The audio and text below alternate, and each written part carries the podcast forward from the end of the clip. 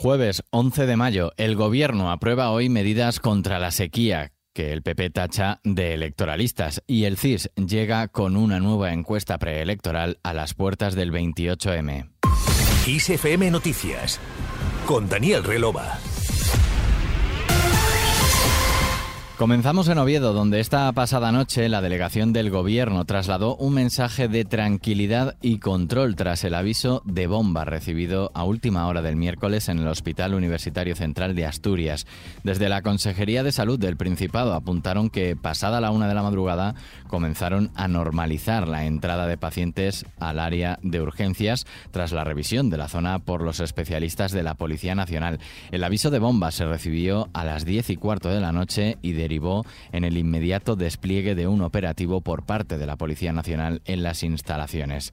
Seguimos con más noticias. El Gobierno ha convocado para este jueves un Consejo de Ministros extraordinario para aprobar medidas para paliar las consecuencias de la sequía y el calor en España, que incluirán ayudas directas a los agricultores. El PP ya ha criticado esta medida por electoralista al celebrarse en la antesala de la campaña electoral.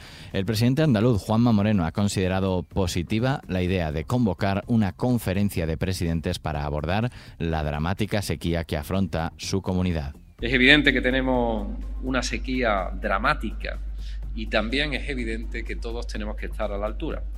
Por eso sería positivo cuanto antes tener una conferencia de presidentes con el objetivo de monográficamente tratar este asunto y poner todos los recursos, todas las capacidades y todo el talento de todas las administraciones para intentar paliar cuanto antes esta terrible sequía.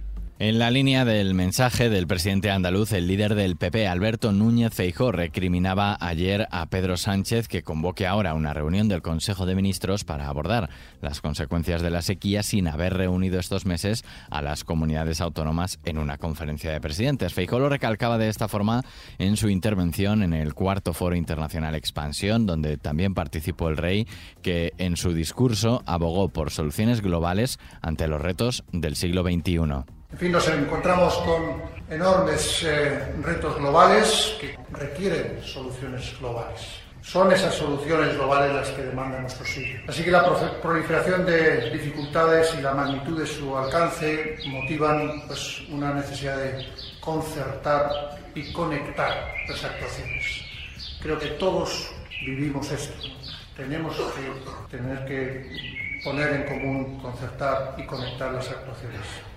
El monarca ha compartido las palabras del secretario general de la ONU, Antonio Guterres, a quien le entregó este martes el premio europeo Carlos V por defender una mayor cooperación internacional. Volvemos a este jueves a pocas horas de que comience oficialmente la campaña electoral. El Centro de Investigaciones Sociológicas hace hoy público su encuesta preelectoral, una encuesta que incluye estimaciones de voto y reparto de escaños de todas las comunidades en las que se celebran comicios autonómicos este 28 de mayo y también de las municipales en las principales ciudades del país. En el Senado, el proyecto de ley por el derecho a la vivienda arranca su tramitación con el 18 de mayo como fecha límite y la discusión de seis propuestas de veto y 324 enmiendas parciales. De ellas, más de 100 las han presentado partidos de la izquierda confederal, como Más Madrid, que propone regular el alquiler de habitaciones. Por otro lado, la Autoridad Independiente Independiente de Responsabilidad Fiscal presentará su informe sobre la actualización del Programa de Estabilidad 2023-2026. En el programa España se compromete a rebajar el déficit al 3% del PIB en 2024, un año antes de lo previsto en la anterior senda. Vamos con el tiempo.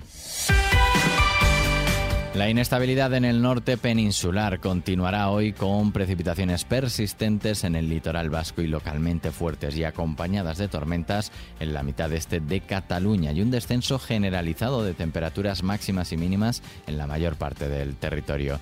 En el resto del área mediterránea habrá posibilidad de algunos chubascos o tormentas de carácter más débil, mientras en el resto de la península estará poco nuboso. Nos vamos.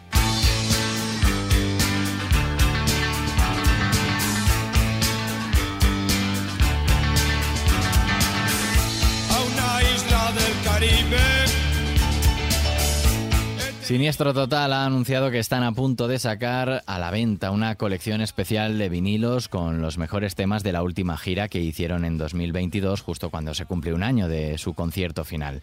El proyecto, que contiene 42 canciones divididas en tres vinilos, se titula 40 años sin pisar la audiencia nacional. La colección incluye dos carteles correspondientes a la primera y a la última gira del grupo gallego. El líder de la banda, Julián Hernández, ha revelado en Twitter cómo lucirán los vinilos, en cuyas cajas encontraremos las letras de las canciones correspondientes. Tampoco faltará un libro de casi 50 páginas con imágenes y textos.